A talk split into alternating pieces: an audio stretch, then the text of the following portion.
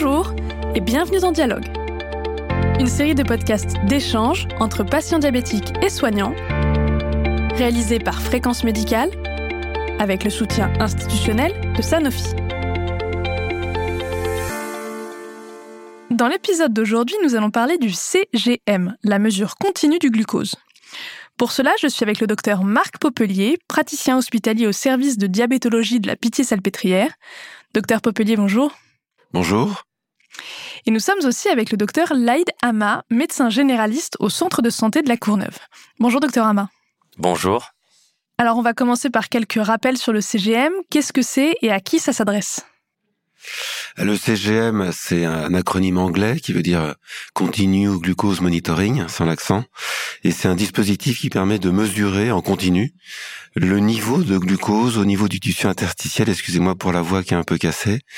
Et donc c'est euh, maintenant dans les pratiques, mais ça vient se rajouter, en tout cas c'est une option, euh, on va en parler évidemment intéressante, par rapport aux, aux mesures euh, par la glycémie capillaire qui nécessitait donc une prise d'une goutte de sang, alors qu'avec les CGM, eh bien on n'est pas invasif puisque c'est un dispositif qui permet de recueillir la donnée directement par euh, par le système digital, quoi. Juste dire que au niveau de la qualité de vie du patient, bah ça va. Ce qui va changer aussi, c'est le fait de plus se piquer au niveau capillaire de manière euh, répétitive. Hein, donc déjà, il y aura moins de, de douleur.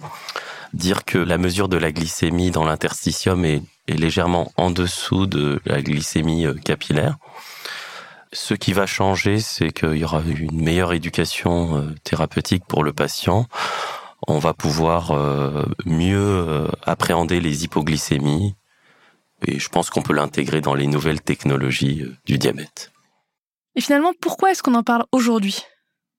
Il faudrait poser la question aussi aux patients, et ce sont les premiers qui nous disent euh, c'est un vrai changement. Il y a comme ça dans la diabétologie, dans l'histoire du diabète, des, des moments euh, importants, clés, euh, qui changent la qualité de vie ou, ou l'efficacité même des traitements.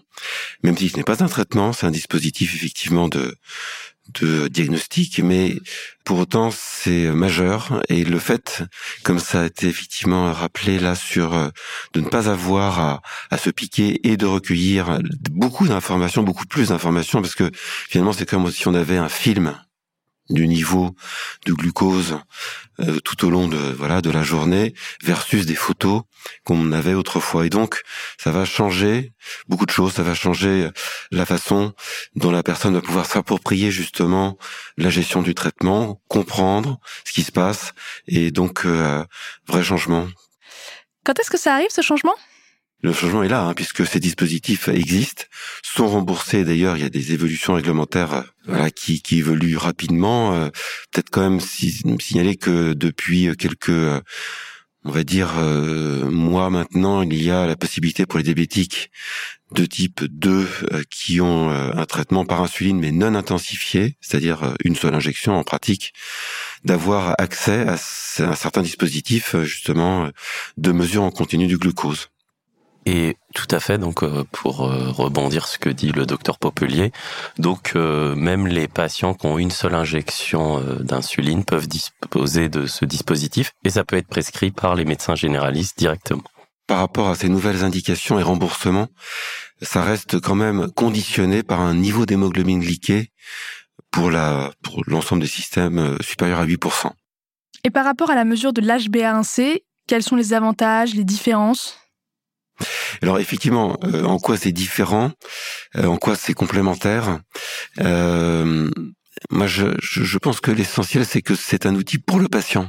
Alors certes, le professionnel de santé va, va pouvoir accès à des informations très utiles, mais c'est aussi et avant tout le moyen pour le patient de savoir où il se où il en est et de et encore une fois d'avoir du, du pouvoir d'agir comme on dit. Après techniquement, d'un peu, je suis désolé pour la voix, hein, pour les, les euh, professionnels de santé, on, on peut comme ça accéder aux variations finalement, on a des, des, objectifs qui euh, sont chiffrés. Hein, on est toujours finalement dans le monde des chiffres, le monde des chiffres et des couleurs, si je puis dire, parce que finalement, c'est vrai que on a un visuel avec ces dispositifs qui, euh, ça peut paraître effectivement euh, un détail, mais c'est pas rien parce que finalement la, personne qui va se tester, elle va avoir un objectif de se retrouver dans la bonne zone de couleur. Et donc, donc euh, on, traduit un peu autrement l'hémoglobine glyquée et c'est du continu, c'est ici et maintenant justement. C'est-à-dire que l'hémoglobine glyquée c'était le bulletin trimestriel et on l'attendait euh, voilà avec angoisse, alors que là bah, c'est au fil de l'eau. Donc ça change la donne parce que précisément on peut modifier la, la façon d'agir. De, Mais est-ce que cette omniprésence de l'information, ça risque pas aussi d'induire de l'anxiété chez le patient? Alors, euh, l'anxiété, elle est parfois la bienvenue si derrière on donne les moyens d'agir. Mais euh, donc, on peut déjà dire, et je crois que c'est un des messages majeurs hein, de notre discussion, c'est que ces dispositifs qui restent des outils ne sont pertinents et ne seront pas toxiques que s'ils s'accompagnent d'un mode d'emploi. Et effectivement, voilà, eh bien, quand on observe tel niveau, eh qu'est-ce qu'on peut faire et pourquoi Et donc, qu'est-ce qu'on pourra faire la prochaine fois peut-être pour que ce soit pas comme ça Donc ça, c'est vraiment un point euh, aussi essentiel.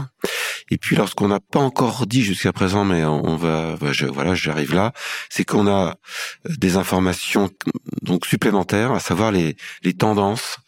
C'est-à-dire que euh, on, voilà la, personne qui veut connaître son taux de glucose a le chiffre, mais en plus c'est si euh, on est dans une tendance qui monte ou qui descend ou qui est stable même si c'est pas Madame Irma en vrai, hein, c'est calculé sur les 15 minutes précédentes. Mais quand même, ça, ça dit beaucoup et ça change effectivement pour le coup les, les, les comportements. Euh, Peut-être ajouter simplement que c'est vrai qu'en diabétologie, mais euh, on a euh, un peu l'habitude de, finalement de, de, ces mesures déjà depuis quelques temps, mais davantage avec le diabète de type 1. Et le diabète de type 1, sa caractéristique, c'est qu'il est hyper variable. Avec le diabète de type 2, on a moins ce phénomène-là, même si, euh, bien sûr, il y a des hauts, des bas, c'est ce que disent les patients d'ailleurs, mais euh, on doit déjà jongler avec ça. Je pense que le, le, le mot-clé dans tout ça, c'est le contrôle glycémique qui est au centre euh, de tout ce dispositif de MCG. Et bien sûr, il, faut apprendre aux patients les consensus internationaux avec les, codes couleurs et les normes qu'on attend en fonction des cibles glycémiques.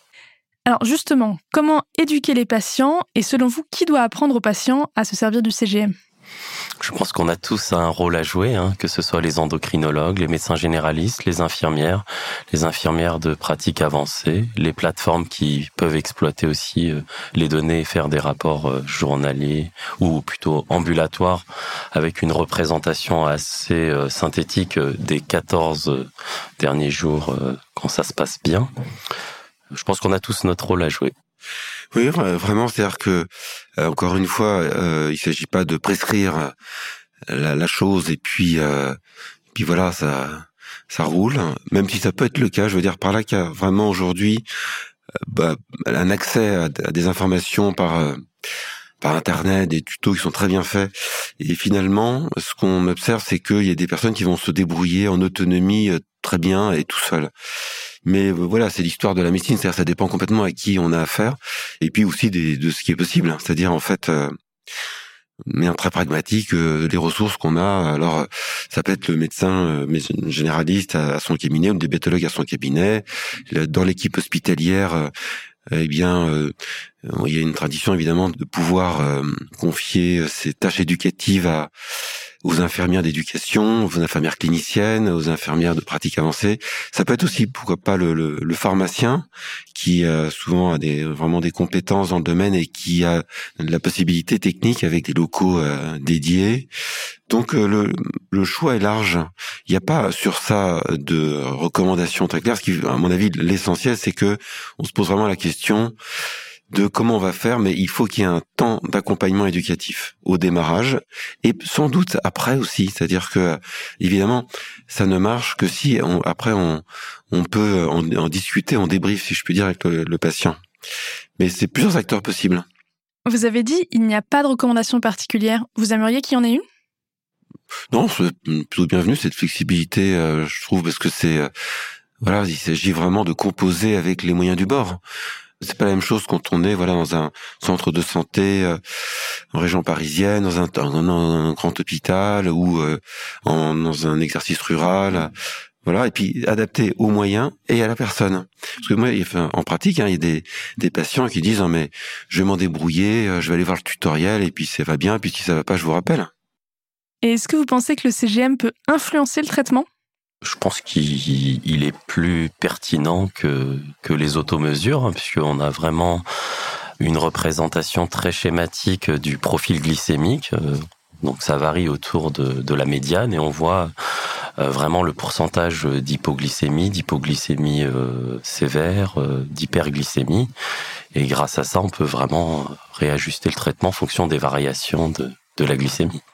En fait, c'est assez. Euh, j'ai regardé là quelques études sur le sujet. Il y en a pas des des milliers, et euh, c'est souvent d'ailleurs des voilà des études d'observation avec quand même une, une, ou deux qui comparent finalement les, les CGM aux, aux mesures de, de, glycémie euh, capillaire traditionnelles. Et ce qu'on observe, bah d'abord, c'est toujours avantage CGM sur le résultat. Alors après, on peut discuter des méthodologies de l'étude, mais quand même, c'est toujours dans ce sens-là, et euh, parfois de manière assez spectaculaire. Et là où on regarde justement euh, bah, pourquoi c'est mieux, est-ce que c'est parce que les patients ont davantage modifié les médicaments, et notamment l'insuline, en la titrant plus euh, finement, ou en pas eux-mêmes, mais en accord avec le, soignant, en rajoutant des injections complémentaires, ou est-ce que ça passe par des modifications de comportement, activité physique, changement dans l'alimentation, et ben c'est comportement en fait qui euh, tire euh, effectivement, qui explique l'amélioration des, des, des, des, résultats. Donc c'est vraiment un outil, on voit, incroyable, dans le sens où vraiment il va permettre à la personne de changer ses, ses habitudes. Et on sait bien que en diabète, dans le diabète, c'est une des clés. Et, euh, et, là, ça marche beaucoup mieux que quand ça se limite juste à de l'information du conseil. Donc c'est vraiment, on est dans un outil éducatif mais comme c'est éducatif, il faut qu'il y ait, faut qu'il y ait de la relation avec un, soignant, un éducateur, quoi.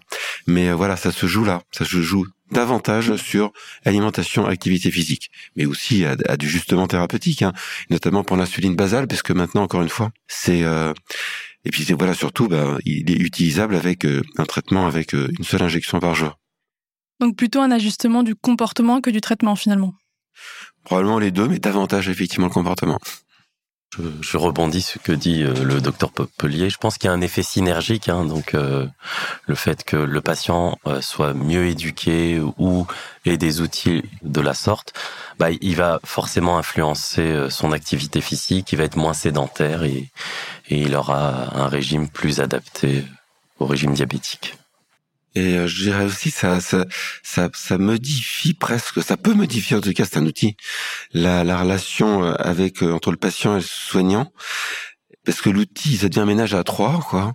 Et c'est vrai que les consultations en diabétologie, elles, ont un peu changé de ce point de vue-là, parce que voilà, on, on a on a cette, cette ces données alors, on l'a pas dit, mais c'est vrai que vous pouvez aussi récupérer toutes ces données sur des plateformes digitales et, et les consulter à distance. C'est d'autres formes de dispositifs mais on peut le faire aussi dans le cadre de la consultation. Enfin, faut juste s'organiser avant pour pas que ce soit la panique à la connexion, mais mais après donc on discute parce que on peut pas faire autrement avec la personne.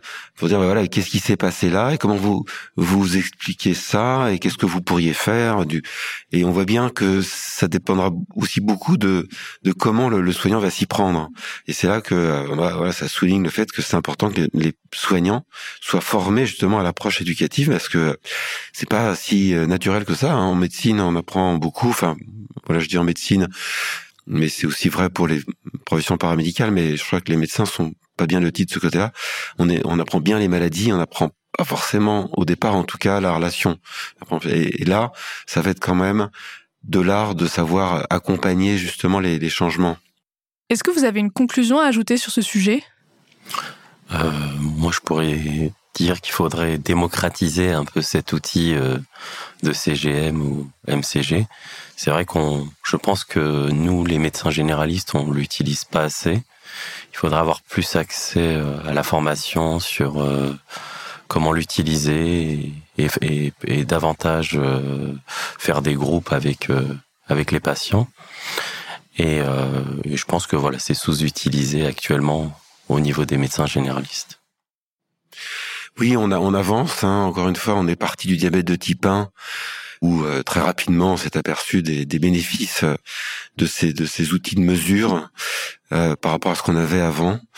Et puis on l'a étendu au diabète de type 2, qui était traité avec une insulothérapie intensive. Et puis là maintenant, ben voilà, ça devient possible pour les diabétiques de type 2. Les diabétiques de type 2 sont suivis majoritairement et, heureusement par les médecins généralistes.